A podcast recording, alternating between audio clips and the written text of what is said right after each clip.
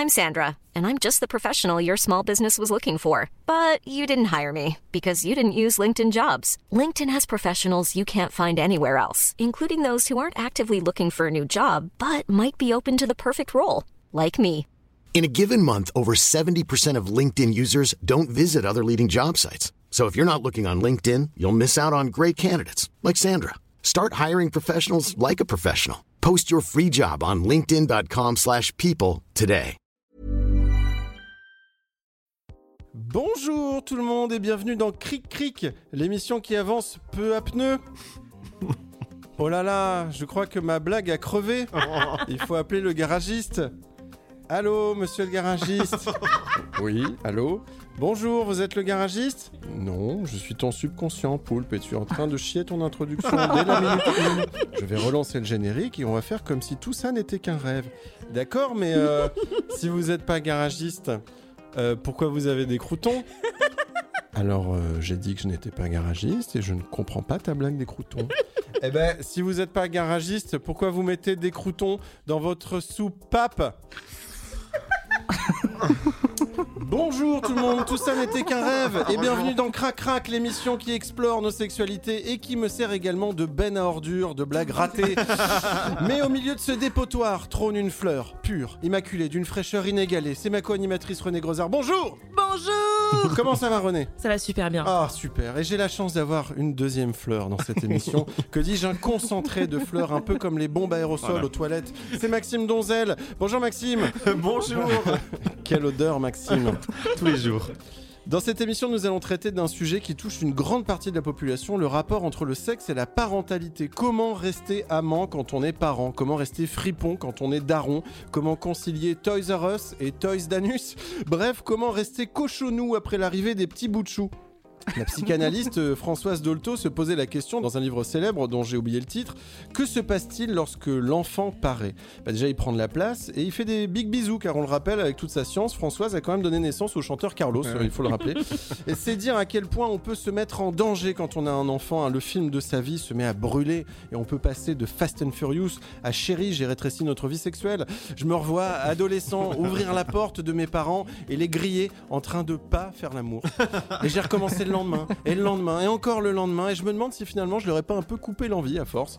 Alors considérons cette émission comme un guide de survie. Nous allons sauver les parents. Promis, on sauvera sûrement pas votre couple, mais on sauvera votre libido. René, j'ai fini mon intro, tu peux venir m'essuyer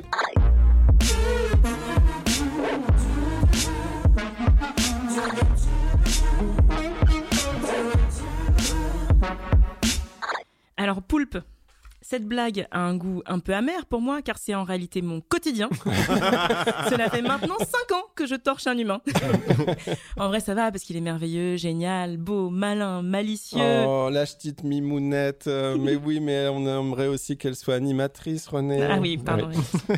Alors pour commencer, j'aimerais citer les chiffres d'une sociologue qui s'appelle Christine Castelin-Meunier. Attention, vous n'êtes pas prêts. Enfin, vous allez voir, c'est des chiffres qui sont comme une sorte de contraceptif puissant, encore plus mieux qu'une capote, puisque dans le ménage, la fée, la sorcière et l'homme nouveau, elle montre qu'après une naissance, 28% des hommes et 38% des femmes renoncent à sortir. Cinéma, spectacle, match, expo, c'est fini.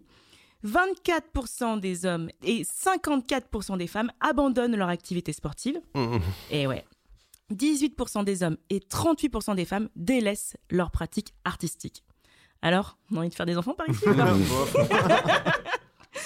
Alors, si les gens abandonnent tout ça, je vous laisse imaginer ce qu'il peut se passer au niveau de leur couple et de leur slip. Dans le meilleur des cas, rien. Dans le pire des cas, il y a ce qu'on appelle un baby clash. C'est-à-dire que le couple explose comme une petite noix de coco qui se fracasserait contre la méchanceté de la vie. Ce serait 20 à 25% des couples qui se séparent dans les premières années après la naissance de leur bébé. Je sais, quand on n'a pas d'enfant, que c'est dur à comprendre. On se dit, mais comment un petit bébé si mignon peut-il foutre un bordel pareil? Eh ben, c'est très simple. hein. Déjà, l'enfant ne dort pas. Et ça, ça vous rend fou, mais vraiment fou. hein. Disons que c'est pas euh, pour rien si la privation de sommeil est une méthode de torture qui a fait ses preuves. Ensuite, vous passez votre vie à vous occuper de quelqu'un d'autre que vous. Et ça, eh ben, ça rend pas hyper disponible pour un petit cuni entre le fromage et le dessert. Ah, Ouais, ok. ouais. Alors voilà, c'est donc de ça dont on va parler aujourd'hui, de l'impact d'un enfant sur notre vie conjugale et sexuelle. Mais parce que cette émission parle aussi de genre, de normes et d'orientation sexuelle, on se demandera aussi ce que ça fait d'être un parent queer et comment éduquer les enfants à cette liberté-là. Alors pour tout ça, on reçoit aujourd'hui Mathilde Bouichou, qui est psychologue clinicienne à Paris, spécialisée dans le suivi des parents. Bonjour Mathilde. Bonjour René. Et on reçoit également Camille, qui est l'autrice d'un album pour enfants génial qui s'appelle Ma maman est bizarre. Et ça ne parle pas que de ma mère, hein, finalement, mais aussi des autres mamans. Bonjour Camille. Bonjour.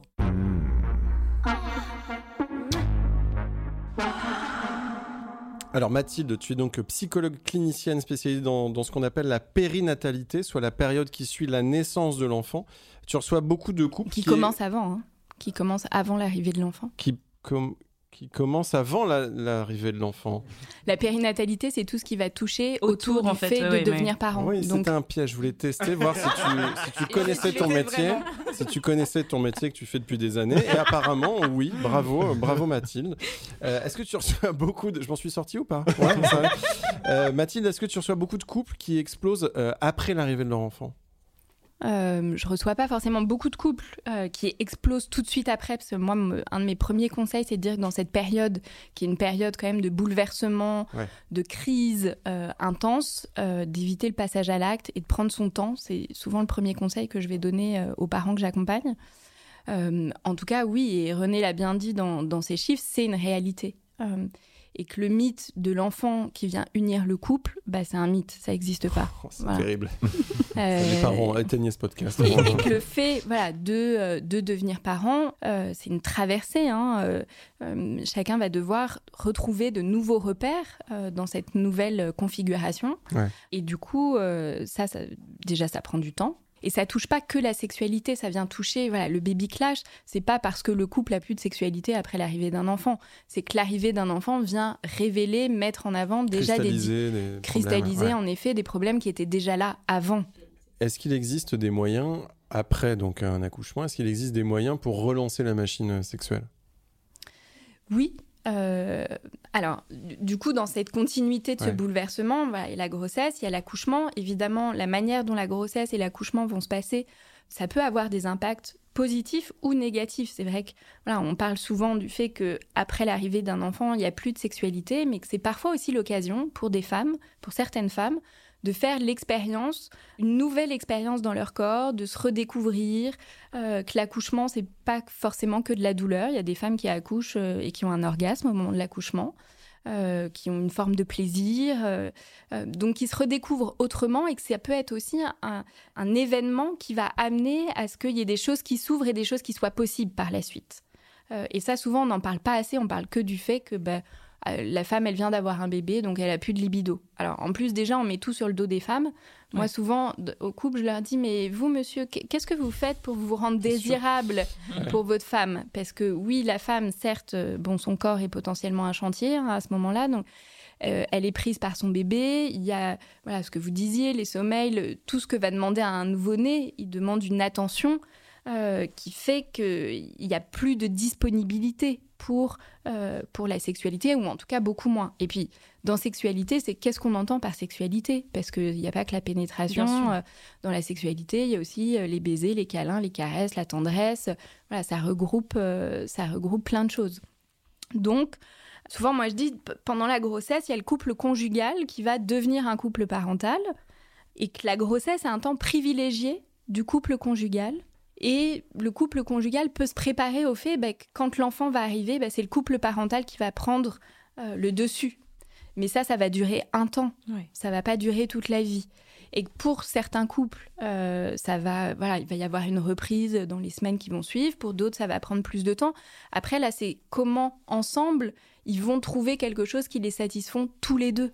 Mais par ailleurs, il y a un truc qu'on dit pas beaucoup, c'est que parfois on a plus confiance en soi et dans son corps après avoir accouché parce qu'on sait qu'il a fait quelque chose d'assez euh, Extraordinaire. Voilà. Mmh. Et euh, moi, autour de moi, les amis qui ont accouché on, sont en général euh, plus confiantes en leur corps que. Mais c'est ce que je disais tout à l'heure, c'est-à-dire que le, fait de devenir parent alors, et d'avoir un enfant, en effet, ça, va, ça vient bousculer la sexualité, mais ça peut être aussi l'opportunité de se sentir mieux dans son corps, de s'affirmer, euh, d'ouvrir aussi. Euh, voilà, il y a d'autres possibles euh, à, ce moment-là. Mathilde, il y a une question que beaucoup se posent. Est-ce que c'est grave de faire l'amour devant son bébé? je ne sais pas si c'est grave. Est-ce que ça a un impact Il peut comprendre, ouais, ce genre de choses. Bah, en tout cas, je pense que le bébé peut euh, ressentir. En tout cas, le, bébé, c'est une forme d'éponge, donc il, perçoit les, émotions qui l'entourent. Après, euh, les émotions, en théorie, lors euh, d'un acte sexuel, c'est plutôt le, plaisir, la joie. donc, je ne crois pas que ça va l'impacter négativement. Pas de, pas de SM devant un bébé. c'est ça que tu es en train de, de dire. Mais je crois surtout, c'est comment les parents sont confortables ou pas avec ça. Comment chaque couple va retrouver aussi euh, des conditions euh, qui vont lui permettre de retrouver une sexualité qui soit satisfaisante euh, pour chacun des membres du couple. Bah, c'est sûr qu'une fois qu'on vit ensemble depuis un certain temps, qu'on a un bébé, qu'on s'occupe de changer les couches et de remplir le frigidaire, bah, comment on va se rendre disponible pour l'autre moi, j'invite beaucoup les couples à prendre rendez-vous, par exemple, mmh. parce que bah, c'est un moment où il y aura de la sexualité ou un rapport sexuel ou pas, euh, mais voilà, trouver du temps pour eux, de partager du temps ensemble, d'avoir du plaisir à être ensemble, de la complicité. Euh, ça, c'est essentiel pour que ensuite il y ait du désir et voilà, de se rendre disponible à l'autre. Alors, quand on parle de la sexualité des parents, euh, beaucoup d'entre nous autour de cette table, j'imagine, mais aussi des gens qui nous écoutent, ont entendu leurs parents le faire et pour euh, beaucoup euh, de gens, c'était souvent une expérience horrible. Euh, est-ce qu'il faut plus jamais faire de bruit quand on est parent, quand on fait l'amour? Bah, Là, c'est un peu comme tout à l'heure. Je crois que voilà, si les parents sont confortables avec ça, et puis bon, et que, et que ça ne dérange pas le bébé, voilà, que ça le réveille pas, que ça le met pas dans un état d'excitation. Mais même plus âgé encore. Les enfants qui sont quand même, qui commencent à comprendre un peu plus ce qui se passe. Ben, moi, je crois que c'est important qu'il y ait quand même des espaces euh, qui soient séparés. D'intimité. D'intimité. Voilà, il y a le couple conjugal, il y a le couple parental. Euh, on peut être un couple parental sans être un couple conjugal. Euh, dans le couple conjugal, ce qui caractérise le couple conjugal, c'est la sexualité, et que ça, c'est de l'ordre de son intimité, et que ça regarde pas les enfants ça regarde pas la famille. Donc on passe en mode avion, quoi.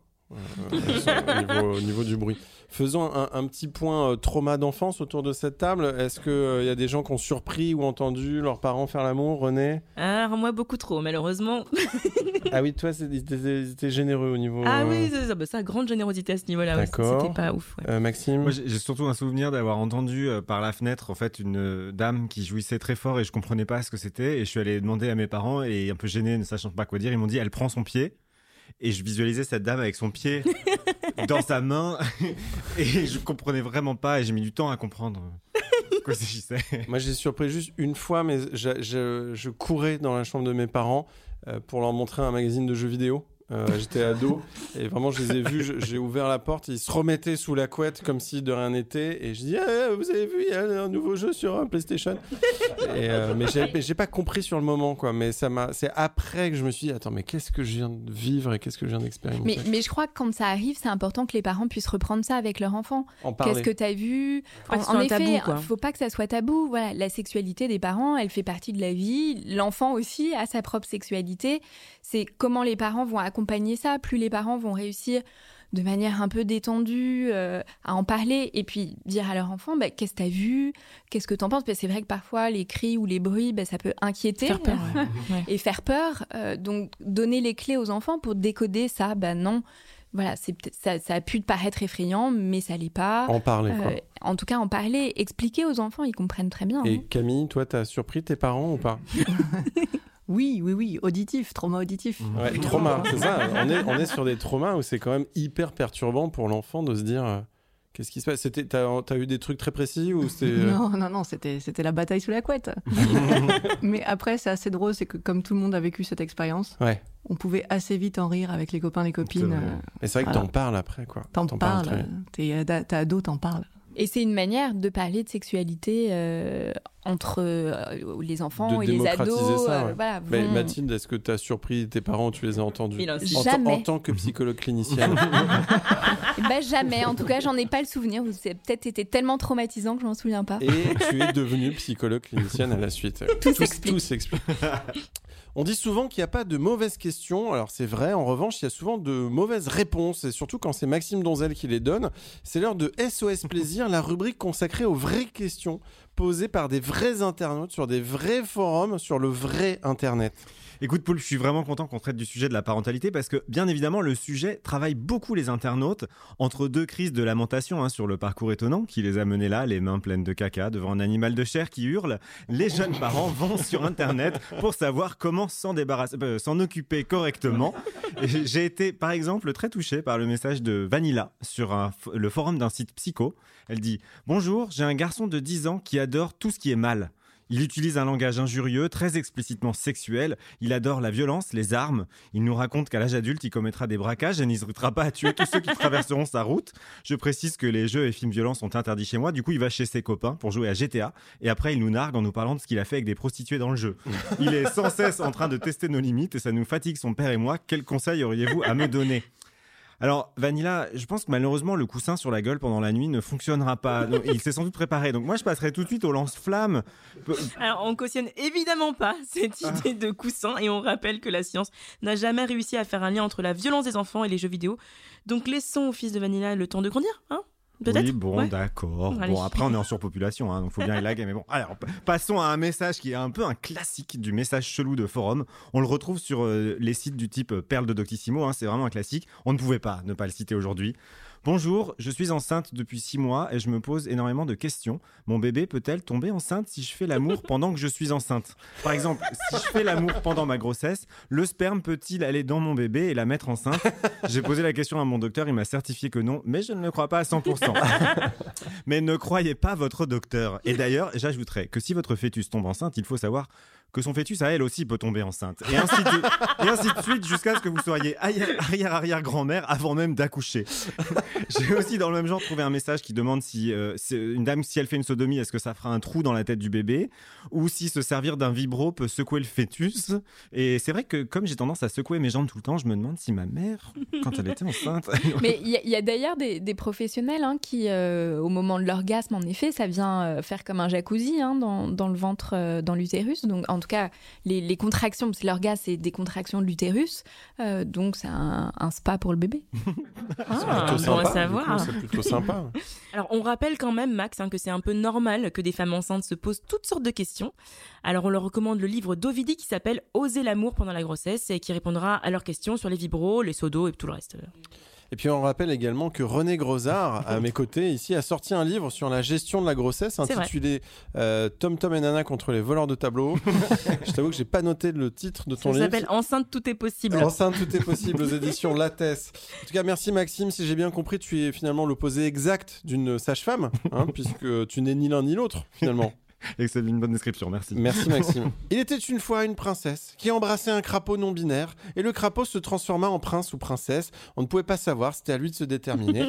et oui, si les contes pour enfants étaient un peu moins genrés, ça donnerait quoi? Eh ben, ça donnerait le travail des drag queens du collectif Paillettes, des conteurs pas comme les autres que je suis allée rencontrer. Eh ben, c'est parti pour le reportage de René. Voilà, alors je suis en route pour aller à la Gaieté Lyrique où il y a les contes à paillettes qui font un tournage aujourd'hui. Normalement, les contes à paillettes, sont des contes lus par des drag queens devant des enfants, mais avec le Covid, c'était pas possible. Donc j'ai chopé deux enfants, le mien et une autre, et je vais leur montrer ce tournage des contes à paillettes pour voir ce qu'ils en pensent. Bon alors mes petits chats, aujourd'hui, est-ce que vous savez ce qu'on va faire? Oui, euh, on va tourner euh, un tournage. Un tournage et c'est les gens qui vont raconter un conte euh, qu'on va filmer. Aujourd'hui, ce qu'on va faire, les enfants, c'est qu'on va aller regarder un conte raconté par des drag queens. C'est quoi des drag queens, vous savez? C'est des messieurs qui, qui se déguisent en princesse.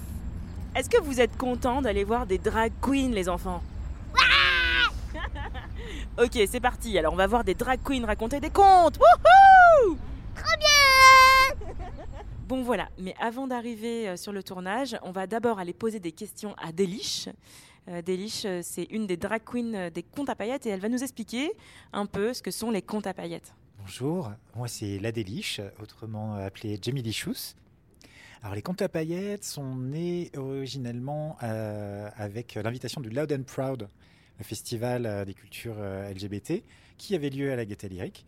Et la Gaîté Lyrique nous a tellement adorés, nous a tellement aimés, on a tellement fait se lever les foules d'enfants qu'ils nous ont proposé un rendez-vous régulier dans le programme des publics pour présenter tout plein de contes queer, militants, engagés, relâchés. Bref, des contes super cool pour montrer aux enfants que bah, ils, peuvent être qui ils veulent. L'idée, c'est vraiment de ne pas limiter les imaginaires. Toute, notre euh, société euh, limite les imaginaires. On doit tomber dans des cases, on doit se retrouver. Euh, un garçon, c'est comme ça, une fille, c'est comme ça. Et en fait, dès qu'on sort de ces cases-là, on se rend compte qu'il y a une liberté incroyable qui existe et qui, qui fait du bien, surtout en ce moment. Mmh. et donc, explorons-la. elle, est vraiment sur l'étagère. Elle est, elle est là, elle est à disposition. c'est, en chacun de nous. Donc c'est euh, s'autoriser. Et voilà. Donc nous, ce qu'on fait avec ces comptes à paillettes, c'est, euh, juste euh, bah, mettre une petite lumière sur, le, sur l'étagère en disant regarde, ça a toujours été là. Quand tu parles à des enfants, comment tu leur définirais ce que c'est qu'une drag queen? Il n'y a pas besoin. On, est là, on arrive, on est des personnages. Et puis, les enfants, ils ont l'habitude de voir des spectacles. Hein. donc, ils sont même ravis qu'on, qu'on leur fasse des spectacles. Et donc, ils acceptent le, le, le, chant, la scène et euh, les personnages qui sont, euh, qui sont sur cette scène-là. Et nous, on est super, euh, super à l'aise avec, avec qui on est, avec ce qu'on, ce qu'on représente. Et, et l'idée, c'est ça, c'est de montrer que bah, il n'y a pas de, il a pas d'enjeu autre que de passer un bon moment tous ensemble. Trop bien, merci Déliche.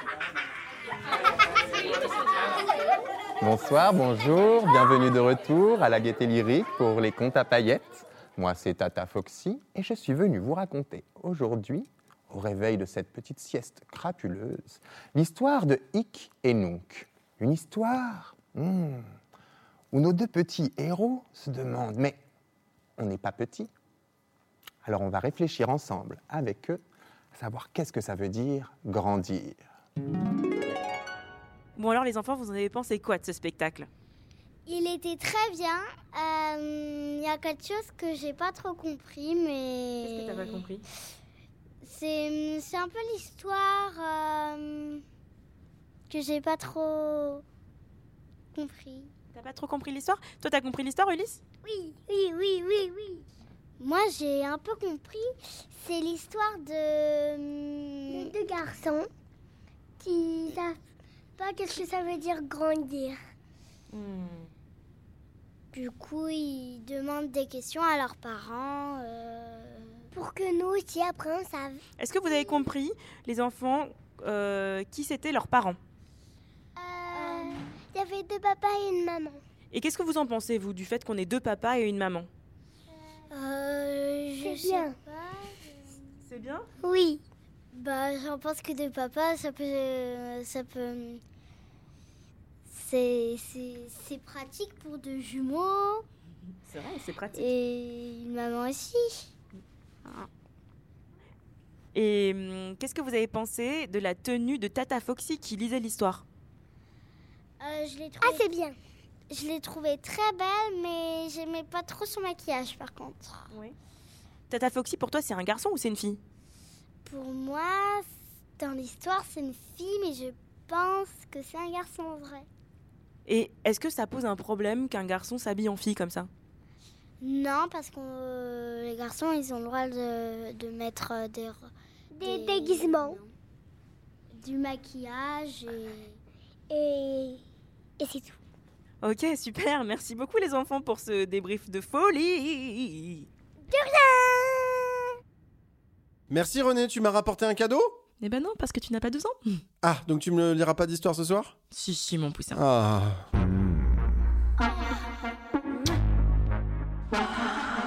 Je me tourne maintenant vers euh, toi, Camille. On va parler de parentalité queer. Tu es l'autrice du livre Ma maman est bizarre. Alors, en quoi elle est bizarre, cette maman, déjà? Ben justement. Alors, euh, ma petite fille, la petite fille, la trouve pas bizarre. Hein. Mais tous les autres autour laissent penser des trucs un peu. Euh, eh oui. Un peu différents. Tu peux nous décrire un peu euh, ton livre, euh, enfin justement visuellement, qu'est-ce que c'est Enfin là, je le regarde, donc c'est une biche en short très tatouée qui tient une enfant qui a l'air très joyeuse. Or, visuellement, il est très beau. Ça, c'est, on est d'accord. C'est vrai. On il est a été illustré par euh, Anna van. Ouais. Et euh, oui, oui, c'est une, une maman en short de box tie, tatouée, balèze, je Mhm. tiens à le dire, extrêmement balèze, qui peut trimballer sa fille sur les épaules et s'amuser avec elle. Et effectivement, c'est des scènes de vie du quotidien qu'on peut avoir avec un enfant, mais euh, quand on a décidé quand même de s'amuser un peu avec son enfant et de vivre à la, à la cool. Et des choses un petit peu plus euh, thématiques, un peu plus politiques, sur aussi où on peut emmener son enfant jusqu'en en manif, euh, en rêve party, au concert, partout. Enfin, ouais. L'idée, c'était de moderniser le concept de parentalité avec ce livre? Bah, C'était vraiment de montrer qu'on pouvait faire autrement, mais quand même rester dans quelque chose d'acceptable en parentalité. Enfin, Une être quand même éducation, euh, ouais. bah, une éducation un peu plus à la cool, qui permette euh, aux parents de vivre déjà, pas de trop de justement se torturer, être bien, et euh, aux enfants de s'amuser un petit peu, même si euh, ils se couchent tard, ils mangent trop de chips, ils, ils écoutent de la musique trop fort. Tant pis quoi. Au moins ils ils s'amusent aussi quoi. Je suis bien d'accord avec ça, puisqu'il mange tous les jours des chips euh, chez moi. Puis c'est raconté par la petite fille, c'est donc c'est du point de vue de l'enfant aussi. C'est hein. du point de vue de l'enfant. C'est Ouais. du point de vue de l'enfant, de tout ce qu'elle peut vivre, justement, en accompagnant sa maman Mhm. et en vivant des situations d'enfant, justement, ou le, dans le monde des adultes. C'est vrai qu'ils vont voir aussi des performances de danse euh, c'est un mélange de différentes performances euh, vécues, mais où ils finissent tout nus, les danseurs. Et en fait, euh, bah, c'est pas grave pour l'enfant. Elle le vit bien. Enfin, Ça reste un spectacle. ça reste un spectacle. Enfin, justement, il y a plein de choses qui sont possibles avec son enfant et que de temps en temps, on s'interdit pour de mauvaises raisons. Et plein de fois, c'est quand même plus drôle de s'autoriser tout ça. Je crois que le mot bizarre, il vient d'une petite fille, une copine de ta fille qui t'a dit Mais t'es bizarre, toi, c'est ça? Ah et oui, c'est- oui. Amusant parce que, en fait, euh, queer en anglais, ça veut dire bizarre. Est-ce que, que t'as joué sur ce. C'est bien fait, hein. Ouais, t'es trop maligne Tu te définirais euh, comme queer, toi? Bah, alors, pour moi, c'est un mot plutôt récent, quand même. Mais c'est vrai que justement, post-maternité, post-séparation euh, du père de l'enfant, euh, au bout d'un an et demi, euh, le bébé clash, c'est ça? Euh, bah, En fait, après, ça a été vachement mieux pour moi. Je trouvais ça assez, euh, assez libérateur. Bon, c'est c'est triste hein, de se séparer à la base. Et finalement, quand on en prend son parti, euh, c'est vrai que moi, ça m'a permis d'être beaucoup plus euh, moi-même, beaucoup plus libre, justement, d'expérimenter plein de choses, enfin, de d'affirmer plus mon identité, ma sexualité, et puis après de vivre la maternité plus à ma façon. On n'était pas forcément d'accord avec euh, le père, Mm. et, euh, et je le vis bien. Euh, Qu'est-ce qu'il peut y avoir de complexe euh, dans le fait d'être une maman queer Qu'est-ce que ça soulève comme, comme truc compliqué? Bah, c'est euh, c'est quand même beaucoup dans le regard justement des autres. Ouais. Mm. Ça peut être justement devant la grille de l'école. euh, on ne sait pas si je suis la mère, la babysitter. On ne sait pas si on peut me faire, je pense, en tant confiance. Enfin, plusieurs fois, il y a des situations de la vie où on, on a refusé de croire que j'étais la mère. Enfin, Ah ouais où j'étais assise dans le train à côté de mon enfant avec tous les, les livres, les doudous devant moi.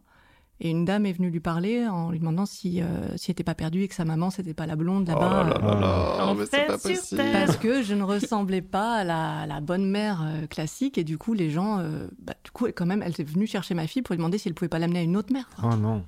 C'est horrible. Elle a dit oui, du coup, ta fille. j'imagine. J'imagine qu'elle a sauté sur l'occasion. C'est le moment d'échanger. Et ma fille est restée, je l'en remercie. Ah, ils T'as sont bien, ces enfants.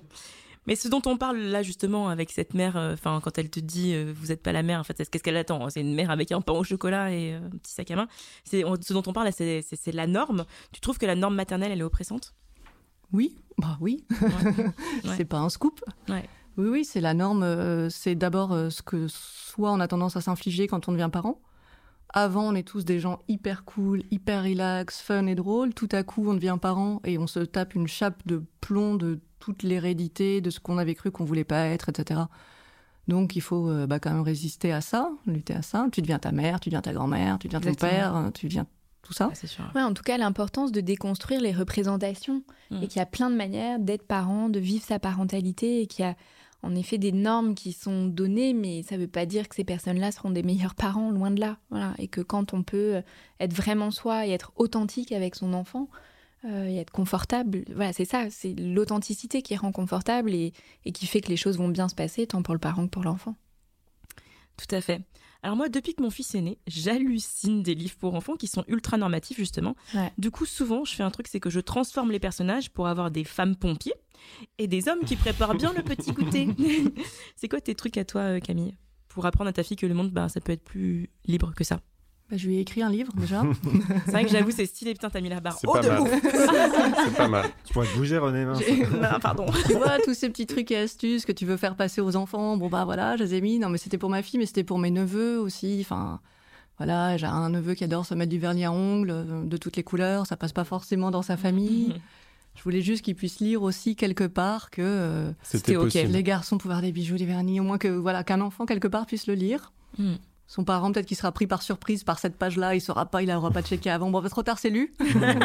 Et justement, Il le saura. Justement, t'as quoi comme retour euh, sur ton livre euh, au niveau des parents? Ben, il y a différents types de parents, il y a différents types de retours.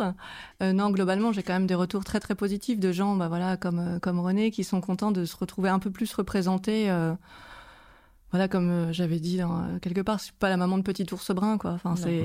Et en fait, elle existe très peu, ou alors elle est, elle est triste pas, hein. à mourir, en fait. que- il faut la sortir de là, quoi. Alors justement, comment faire pour que ces livres qui redéfinissent les normes hein, pour les enfants soient plus atteignables pour le grand public? Bah, ça change vachement.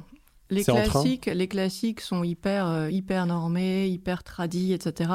Ça change quand même à la vitesse grand V. Tout ce qui sort euh, maintenant, bah, ce qui est lu oui, dans les comptes à paillettes, etc. Mm. euh, ça, ça change quand même les codes. Après, euh, il faut trouver. Il y a des livres qui changent les codes, mais qui sont pas toujours très beaux, tout ça. il faut réussir à faire l'exercice de voilà de mettre sur euh, voilà pour tous les éditeurs quoi, de mettre sur les sur les comptoirs des livres qui soient à la fois euh, beaux, quand même cool à regarder, ça fait plaisir, et qui a un fond un peu intéressant. Mais de temps en temps, s'il y a une histoire de de- d'ours et tout ça, ça leur va très bien aussi. Hein. Alors, toujours au niveau du business, est-ce que les parents hétéronormés sont justement en demande de ce genre de livres qui bousculent les normes? Bah, je pense, en tout cas, j'imagine quand même que la plupart n'ont pas envie, euh, surtout si tu as une petite fille, Ouais. qu'elle vive trop euh, limitée, trop enfermée, etc. Puis bon, même les garçons. Même un petit pareil, garçon, c'est hein. pas cool de se dire qu'ils peuvent pas exprimer ce qu'ils ont envie de ressentir. Bah voilà, non, mais ça marche dans les deux sens. Ouais. A priori, t'as pas envie que ton enfant soit trop limité dans un cliché ou dans l'autre. Je pense. Bon, bah, du coup, tu aimes bien lui offrir des possibles. je vois, je vois que Mathilde fait des grands oui de la tête.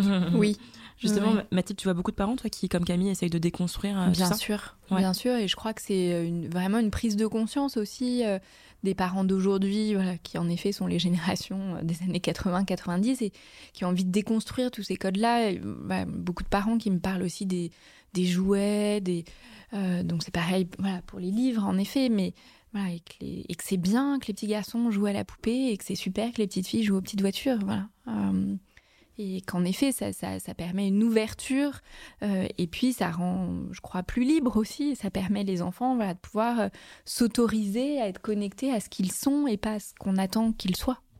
Puis c'est un boulot quand même de longue haleine parce que moi, je voyais à la maison, c'était très ouvert, non genré sur l'éducation, tout allait bien, elle jouait et tout, les petites motos, les petites poupées, tout. Arrivé à l'école, bim.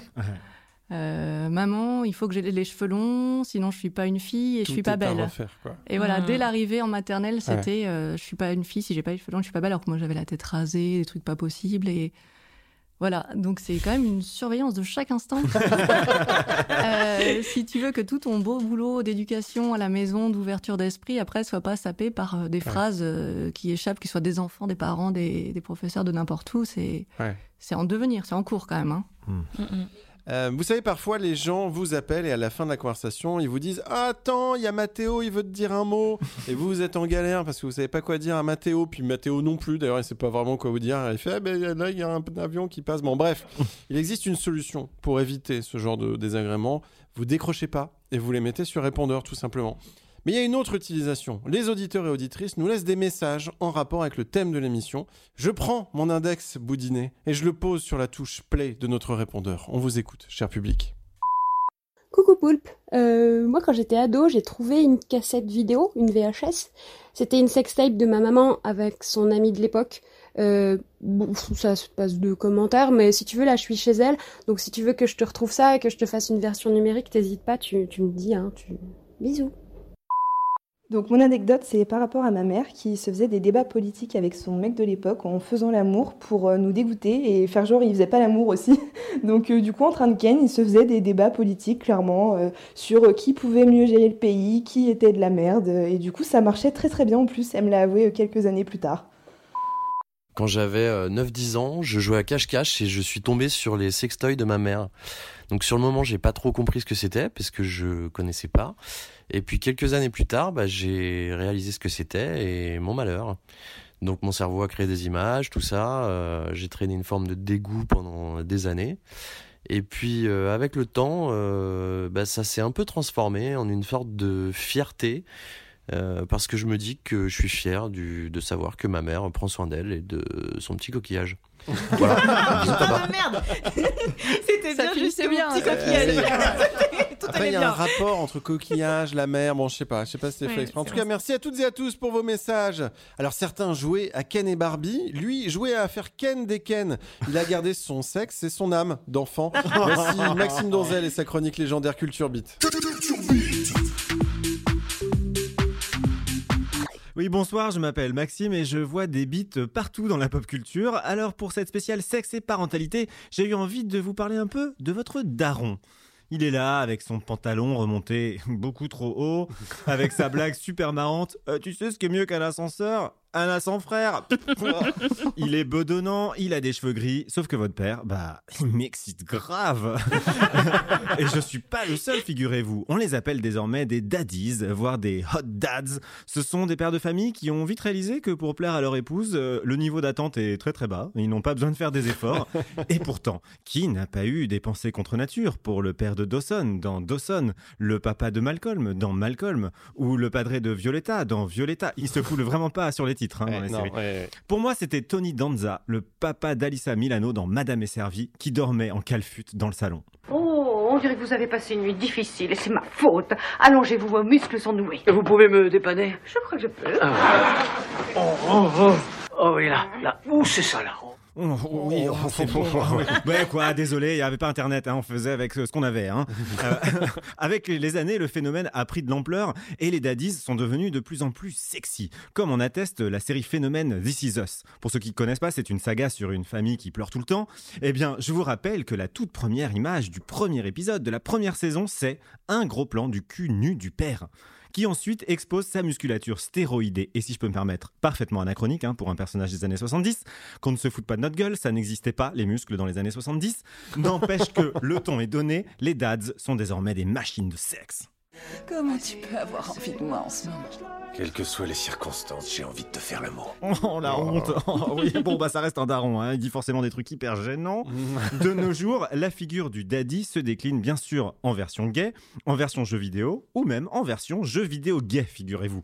Ça s'appelle Dream Daddy, on y joue un père célibataire gay, le but du jeu étant de rencontrer bah, d'autres daddy gays pour trouver l'élu de son cœur avec l'aide de notre fille adolescente Amanda. C'est super chou, et ce que je préfère, c'est que sur YouTube, on peut regarder des jeunes mecs hétéros qui joue à ce jeu avec le plus grand sérieux, comme les youtubeurs Porto et Guz. On va draguer des papas dans un parc. Ouais Si tu rencontres 2000 hommes, euh, ça va être dur de choisir après. Hein. Et voilà, ils viennent de comprendre toute la problématique gay. On a tellement de possibilités de niquer que c'est compliqué de se maquer avec un seul. Ah bon, par contre, les hétéros, euh, ils sont nuls à ce jeu. Hein. Ils finissent tous avec Hector, qui est super moche, alors que Brian, il est parfait. Il est gros, il a du poil et il a un chien. Comme toujours, on termine avec un peu de porno. Alors, on les appelle là dans le porno des DILF, hein, des Dads I Like to Fuck. Et la grosse spécialité du genre, c'est la vidéo de fessée, forcément. Alors, il y en a une qui me fascine. Elle s'appelle French Daddy Spanking. Le daddy, c'est vraiment un gros fermier avec des bretelles et un béret. Et pendant 92 minutes, il donne des fessées à des tonnes de mecs. Mais juste des fessées, c'est tout. C'est tout ce qui se passe, rien d'autre. Et puis alors, pour des raisons complètement absurdes. Je vous ai fait un petit montage. Les pommes, ouais, je te les ai vues donner aux chevaux. Comment je vais faire mon cidre après? Qui c'est qui t'a dit de faire du feu? Pourquoi tu m'as mis ce chapeau Ah là là, mais c'est insupportable en fait. Hein. Et en même temps, vous voyez, c'est ça qui est bien. Ça nous rappelle qu'à trop chercher son papa, on finit surtout par trouver son papatriarcat. Oh là là Merci Maxime. Ah Maxime, c'était une surprise ton arrivée dans l'émission, c'était un accident. Euh, c'était pas forcément prévu, mais on a choisi de te garder. Ah, et aujourd'hui, vraiment, on le regrette pas.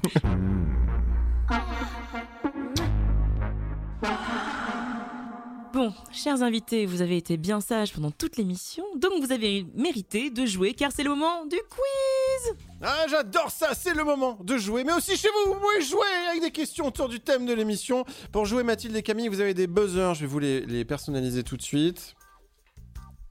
Mathilde Voilà, vous pouvez tester le buzzer dans le micro, allez-y. Ok. Et je fais le buzzer pour Camille. Camille Voyons. Ok, Merci, merci. bah non, mais je vous en prie. Attends, si je peux rendre service, moi, c'est. Alors, ce quiz. Euh, trois questions, 5 points par bonne réponse. Et pour euh, remporter le gros lot, c'est très simple. hein, finalement, Mathilde et Camille, euh, est-ce que vous pouvez me donner une de vos dents chacune Allez-y. Voilà, donnez-moi. Merci. Hop, voilà. Voilà, merci. C'était le pire bruitage de dents de l'histoire. Voilà, donc j'ai une molaire de Mathilde et une canine de Camille. Et donc la petite souris passera cette nuit déposer un cadeau à la gagnante. Allez, on va passer aux questions. Concentrez-vous, Camille et Mathilde. René vous pose une première question. En 2020, la fille. On attend quand même que j'ai fini de poser la question. en 2020, la fille d'un réalisateur très célèbre a annoncé qu'elle entamait à 23 ans une reconversion radicale. De qui s'agit-il et quelle carrière a-t-elle embrassé J'ai des indices si vous voulez. Je suis preneuse des indices. Vous êtes preneuse des indices? J'achète. Allez, les dents de la mer, E.T. et le sexe? Spielberg. Ah, il faut buzzer. Oui, Camille. Spielberg Oui. Mademoiselle Spielberg Alors aujourd'hui, on n'est plus trop mademoiselle Camille, par contre, madame. Mimi La fille Euh, euh, Madame Spielberg Junior. en 2020, Michaela Spielberg a annoncé qu'elle commençait une carrière de porno solo sous le nom de Sugar Star. Et son papa l'a soutenu, non. je précise. C'est beau, hein. Steven Spielberg l'a daddy. soutenu. Cool quand même, daddy. ouais. Je pense Ouais. qu'il a même prêté euh, des, des, Des caméras. Des, Des carloges, des caméras. Oh non Je veux voir le film. Je veux voir le film. Allez, on passe à une question de Maxime. Alors, le monarque Ismaïl ibn Sharif possédait un harem au Maroc au XVIIe siècle et il a eu Oui. beaucoup d'enfants. C'est un recordman. Combien? Alors, vous pouvez estimer à 100 près. La vache. Combien d'enfants? Bah, En toute pouvez- sa vie. Dans toute sa vie, ouais. 400. Alors, Camille dit 400. Une proposition de. 1100. Oh. Eh bien, je crois qu'on est sur une, euh, une bonne réponse. Un- Alors, 867 enregistrés, mais précisons, on en a observé 1042. et si on compte ceux qui sont nés après sa mort, 1171 Bravo voilà. Quasiment un perfect. Bravo. Excellent. C'est dingue, hein, tout ce sperme, quand même. Oui, c'est c'est l'équivalent de la population de Saint-Eustache dans la Seine-Maritime. Tous ces enfants, ça fait un village français. Ouais. Incroyable. Comme quoi, on apprend hein, dans cette émission. hein. Euh, on va passer à la dernière question. en... de- je- Pardon, hein, mais c'est quand même des tsunamis de sperme. Mais c'est toute une vie. Dernière question. En 2010, le chef cuisinier new-yorkais Daniel Ungerer a proposé un plat vegan à la carte de son restaurant qui a rapidement été interdit. Quel était ce plat Ça a à voir avec sexe et parentalité Oui, euh, oui. plus que sexe et breakdance. oui. Vegan. Oui. Oui, Camille. Quelque chose à base de lait Oui. maternel, Oui. de très bon, De très bon. toujours bon. Alors, quel, quel plat euh, Un indice Bon, t'as, t'as- Oui, Mathilde De la glace. La glace Non, alors Des c'était. carbonara. Des car- non, c'était. Il n'y c'était a pas de du- crème dans les carbonara. C'était du- un fromage au lait de femme qu'il a baptisé Mommy's Milk et la recette est toujours disponible sur son blog. Alors on va donner, on va donner un point à, à ch- à chacune d'entre vous. Bah, du coup, ça fait ex aequo. Égalité. Ça fait ex aequo. Alors Bravo. il faut savoir que moi, à Londres, il y a quelques années, je suis allé dans un glacier. Euh, donc Mathilde, je sais pas si tu faisais référence à ça. Et j'ai mangé une glace au lait de femme. Et c'est très bon. Et c'est un petit goût de confiture de lait. Donc c'était très bon. Après, j'ai commencé à imaginer le Ouais. process. Ouais. Et là, j'étais moins bien, euh, finalement. J'ai pas fini ma glace. Mais bon, en tout cas, c'était très bon. Donc, on est sur une égalité parfaite. Et ben peut-être que Mathilde et Camille, la petite souris, passera chez vous ce soir. Un pipi, les dents et au lit. Crac, crac, c'est déjà fini. Mais ne vous inquiétez pas, on se retrouve dans 30 dodo le mois prochain. Merci à Mathilde Bouichou, qui est psychologue clinicienne et que vous pouvez aussi retrouver dans le podcast Parentalité, produit par Moustique Studio. Et puis, merci à Camille Victorine, dont on vous recommande encore une fois le super album pour enfants Ma maman est bizarre, illustré par Anna Vanda Goguzé aux éditions La Ville Brûle. Parce que bah, même pour un adulte, en plus, c'est super. Merci. Merci. Merci beaucoup, Mathilde. Merci. Camille. En attendant, n'hésitez pas à vous abonner pour être au courant dès qu'un épisode de Cracrac est en ligne, à partager cette émission et à mettre un max d'étoiles et puis à nous taguer René, Maxime et moi si vous avez des remarques ou des questions concernant l'émission. Hein. Si c'est pour euh, d'autres choses, vous, vous, pouvez vous abstenir. Salut à toutes et à tous.